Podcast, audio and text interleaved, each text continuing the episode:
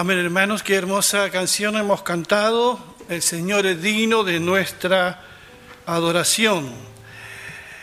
Esta semana comenzamos un tiempo de, oración muy importante para nuestra iglesia. Los invitamos a todos a participar de este movimiento de oración. Necesitamos buscar a Dios hoy más que nunca.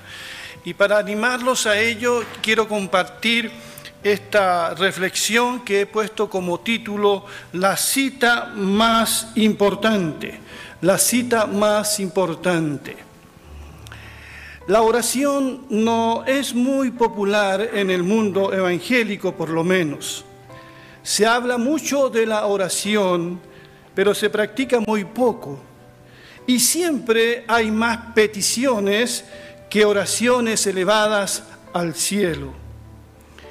¿Será porque nos falta tiempo o es cuestión de prioridades?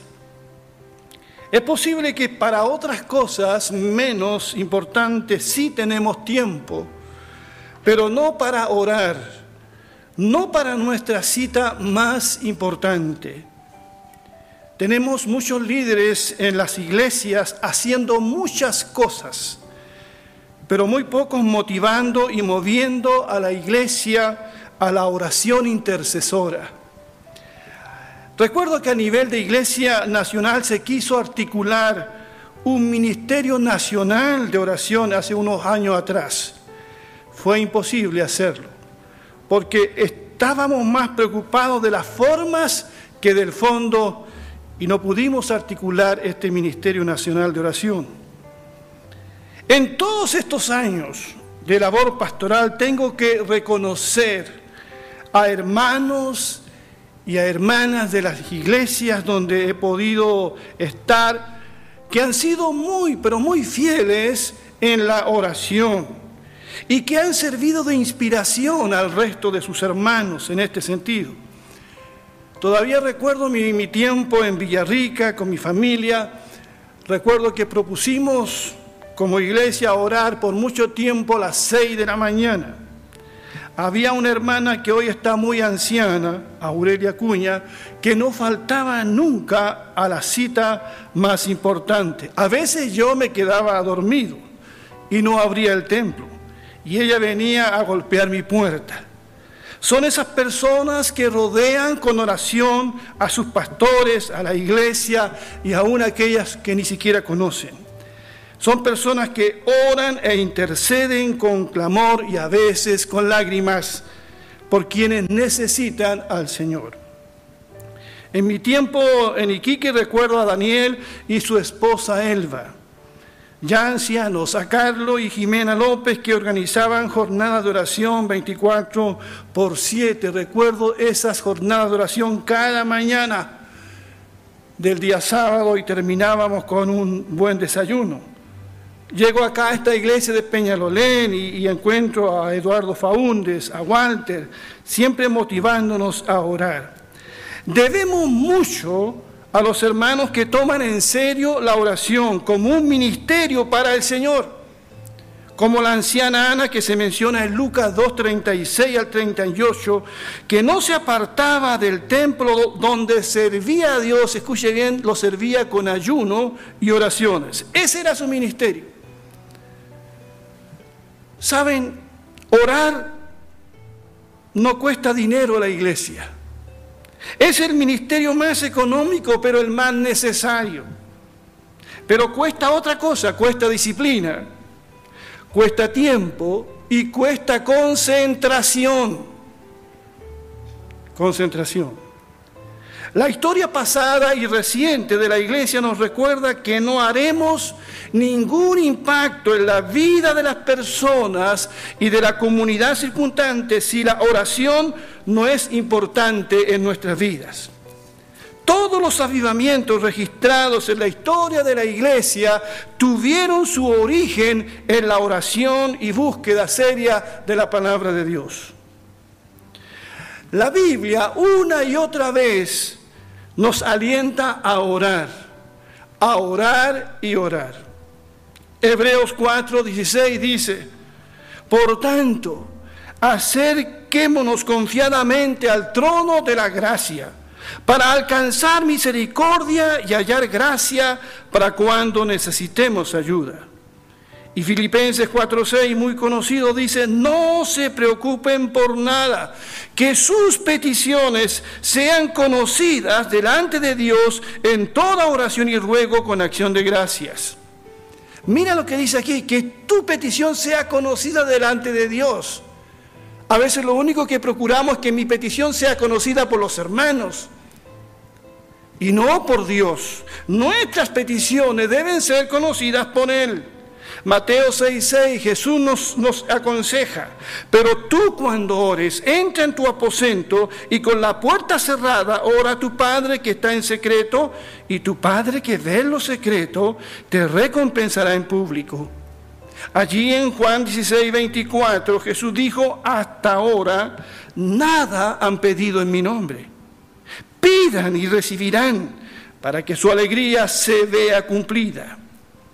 En Lucas 21, 36, Jesús pensando en los últimos tiempos dijo, por lo tanto, manténganse siempre atentos y oren para que se les considere dignos de escapar de todo lo que habrá de suceder y de presentarse ante el Hijo del Hombre.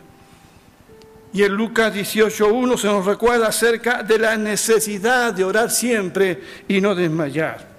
La Biblia dice, oren sin cesar. Esto quiere decir que debemos estar siempre dispuestos a orar. Se trata de tener una constante actitud de oración. Estamos viviendo tiempos muy peligrosos y ustedes lo saben. Tiempos de mucha violencia. Nunca hemos visto tanta violencia, por lo menos desde que yo recuerde.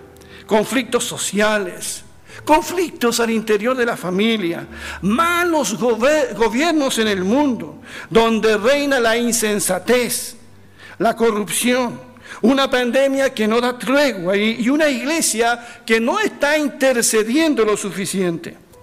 Por eso somos llamados en esta mañana a cerrarle la puerta al mundo y apartar un tiempo, el más importante, escucha bien, el más importante, para nuestra cita más importante, nuestra cita con Dios, para hablar con nuestro Padre Celestial y darle gracias, para adorarlo, para pedirle perdón, para rogar que tenga misericordia de nosotros, pedir que intervenga en la situación que cada uno pudiese estar pidiendo.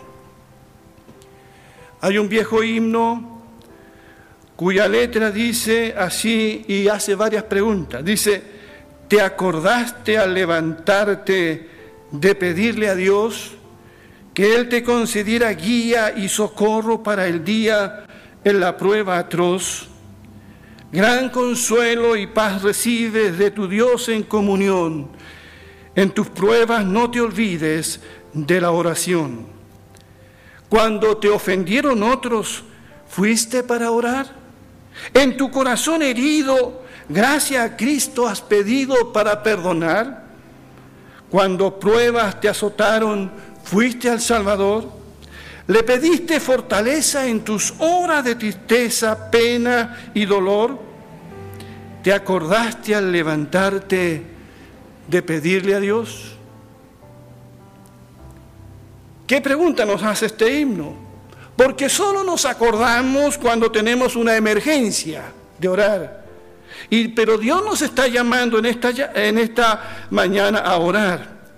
Es cosa de ver cómo está el mundo, cómo está nuestro país, cómo están las familias. Dios nos está llamando a ser humildes. Es un llamado a la oración intercesora, porque no se trata solo de orar por mí, sino también por otros. Eso es interceder. Gálatas 6.2 dice Pablo, sobrellevad los unos las cargas de los otros y así cumplan con la ley de Cristo. Yo creo que a todos nosotros y los que estamos en el grupo de, oración, se nos parte el corazón cuando somos informados de situaciones duras, difíciles que están viviendo algunas personas. Y que nos ruegan que intercedamos por ellos ante la presencia del Señor. Porque todo se hace más fácil, todo se hace más soportable cuando compartimos las cargas, cuando oramos los unos por los otros y llevamos todo, todo, absolutamente todo a Dios en oración. Quiero recordarles algunas cosas importantes que debemos tener presente para orar. Si vamos a orar, oremos con fe. El Señor Jesucristo dijo en Mateo 21, 22, si ustedes creen, todo lo que pidan en oración, lo recibirán. Cuando doblemos nuestras rodillas o oremos como, como sea eh, la posición que oremos, que lo hagamos con fe, creyendo, porque sin fe es imposible agradar a Dios. La oración que Dios escucha también es la oración que proviene de un corazón obediente. Allí en Primera de Juan 3:22 dice, "Y recibiremos de él todo lo que le pidamos." porque obedecemos, lo da como un hecho, porque obedecemos sus mandamientos y hacemos las cosas que le son agradables. Allí en Juan 15, 7 dice el Señor, si permanecen en mí y mis palabras permanecen en ustedes, pidan todo lo que quieran y se les concederá. Pero hay una condición, si permanecen en mí y mis palabras permanecen en ustedes. Si hay una actitud de obedecer al Señor. En 1 Timoteo 2.8, que parte leyó nuestra hermana Pamela delante, dice, por tanto, quiero que los hombres oren en todas partes y levanten manos santas, sin ira ni contienda. No queremos que ninguna de estas cosas se interponga entre Dios y nuestra oración. El profeta Isaías Dice, bien pueden ver que la mano del Señor no está impedida para salvar, ni sus oídos se han agravado para no oír. Son las iniquidades de ustedes las que han creado una división entre ustedes y su Dios. Son sus pecados los que le han llevado a volverle la, la espalda para no escucharlos.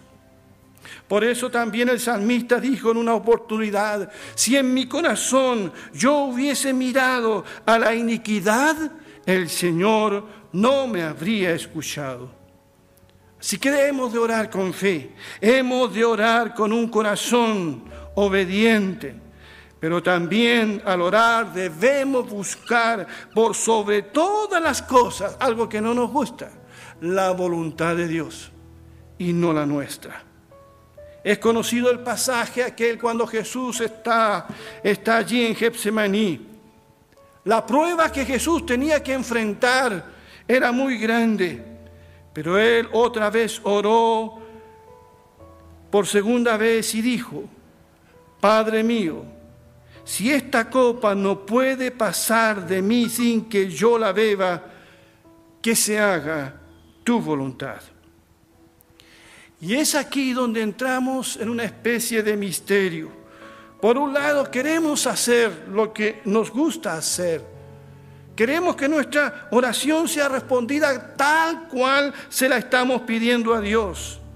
Pero siempre, mis queridos hermanos y amigos, siempre hemos de buscar por sobre todas las cosas aunque no nos guste, aunque nos duela, la voluntad de Dios y no la nuestra, porque nuestra oración debe ser para la gloria de Dios. Por eso Jesús, cuando termina el Padre nuestro, agrega, no nos metas en tentación, sino líbranos del mal, porque tuyo es el reino, el poder y la gloria por todos los siglos. Amén. Y allí en Juan 14, 13, 14, Jesús dijo, y todo lo que pidan al Padre en mi nombre lo haré. Y después agregó, para que el Padre sea glorificado en el Hijo. Si algo piden en mi nombre, yo lo haré. ¿Lo ven? la oración, aún la oración debe ser también con el propósito firme de buscar la voluntad de Dios, todo aquello que le glorifique a Él y no a quien está orando.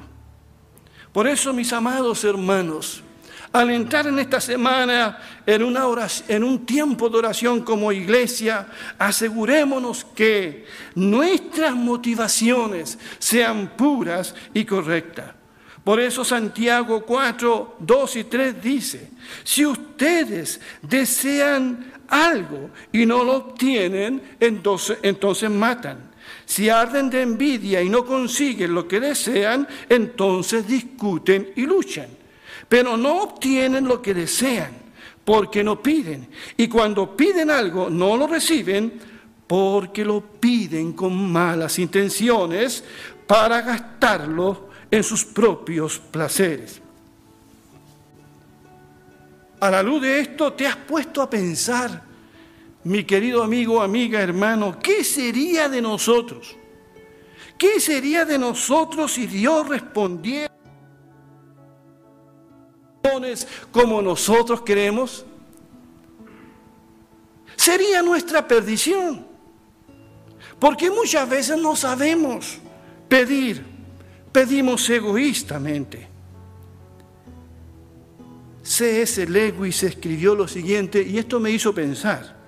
Dice, Dios se ha reservado un poder discrecional con respecto a la oración. Si no lo hubiera hecho así, la oración sería una actividad demasiado peligrosa para el hombre. Mira lo que está diciendo. Por esto dice, Dios se ha reservado el poder discrecional de conceder o negar. Si no fuera así, la oración nos destruiría. Por eso asegurémonos que nuestros motivos son puros al orar, pidiendo de acuerdo a la voluntad de Dios y no la nuestra, y para la gloria de Dios mismo. Bendito sea su nombre para siempre. Creo que haríamos bien en, decirle al Señor, Señor, enséñame a orar. Si nuestras oraciones han estado enfocadas en mí mismo, en querer salirme con la suya, en, en querer torcerle la mano a Dios, porque eso nunca lo vamos a poder hacer Pidamos perdón al Señor y que Él nos enseñe a orar de acuerdo a su palabra y que conteste de acuerdo a todo aquello que sea de edificación para mi vida y que traiga honor y gloria a su nombre. Sí, yo sé que todos queremos siempre un sí del Señor. Queremos que Él haga lo que nosotros le estamos pidiendo y muchas personas han negado el nombre del Señor, han vuelto atrás cuando no han visto una respuesta como ellos han querido. Pero cuando pasa el tiempo y uno puede mirar hacia atrás y dice, Señor, lo que tú hiciste está bien y ahora lo entiendo.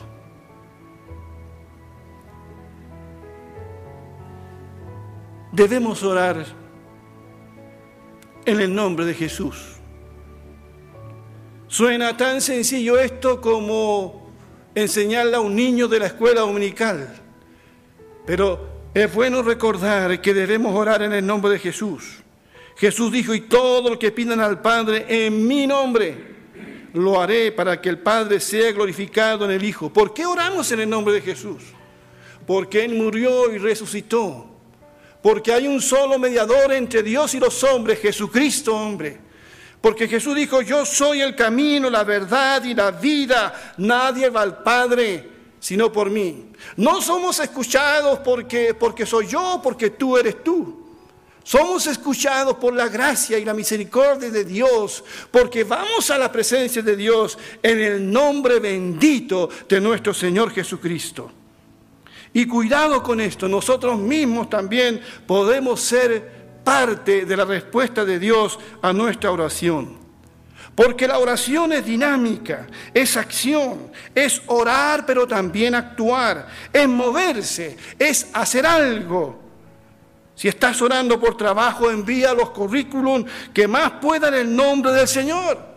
Pero no te quedes sin hacer nada. Si estás orando para que un familiar conozca a Cristo, no solo hay que orar, hay que moverse, hay que hablarle del Señor, hay que enfrentarlo con la palabra. Hay que orar, pero también hay que moverse, hay que actuar en el nombre del Señor.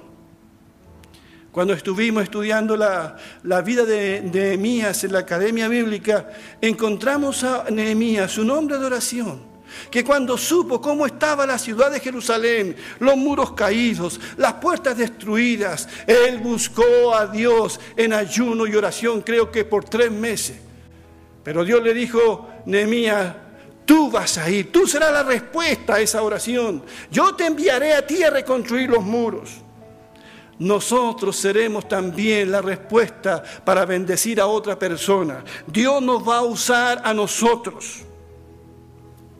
Estoy confiado, mis queridos hermanos, de que el Señor nos bendecirá esta semana, encenderá la llama de la fe en nuestros corazones, responderá a nuestras peticiones conforme a su voluntad. Dios será glorificado en medio nuestro, en medio de nuestras familias, en medio de su iglesia. ¿Y saben por qué? Porque persistiremos en buscar al Señor y quien busca al Señor jamás será defraudado. Por eso, no faltes cada día a tu cita con Dios. Es la cita más importante. Y esta cita no es una cita a ciegas.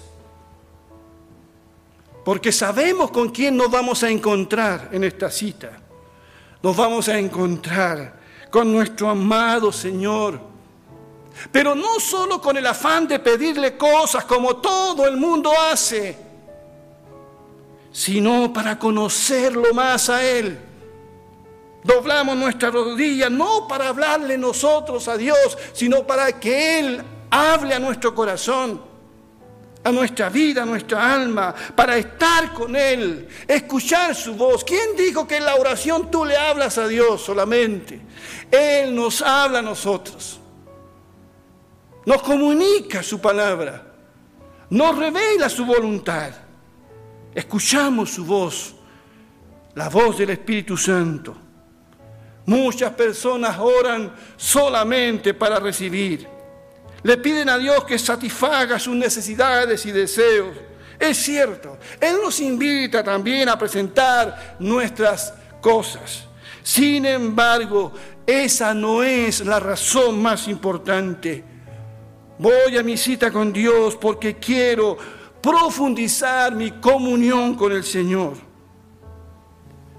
No existe un cuadro, una imagen que refleje humildad delante de Dios que ver a una persona orando, humillada delante de la presencia del Señor, confesando su necesidad, su dependencia, su fragilidad Jamás encontrarán ustedes a un soberbio que ore. Él no necesita eso.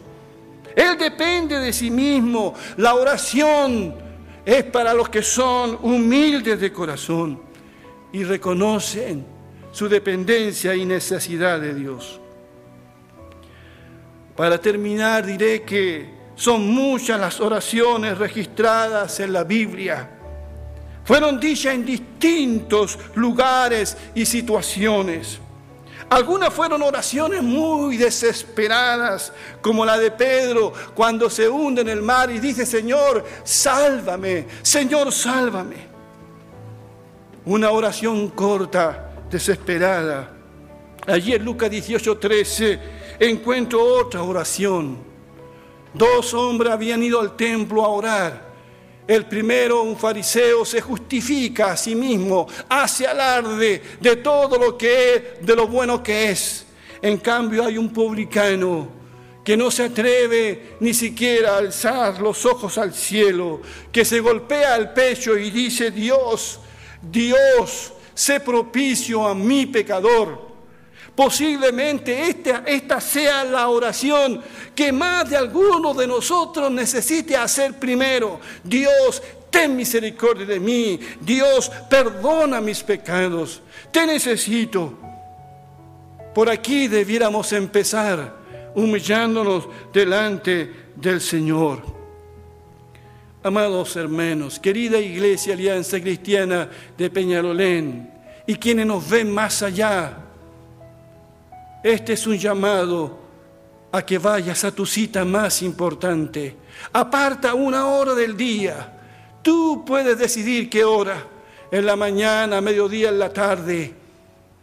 Aparta un tiempo para encontrarte con tu Dios, adorarlo, bendecirlo, dejar que Él te hable con la palabra abierta allí, en ese devocional que tendrás con el Señor. Es urgente esto, es urgente hacerlo para bendición de tu vida y de quienes serán el motivo de tu oración. Que Dios bendiga su palabra.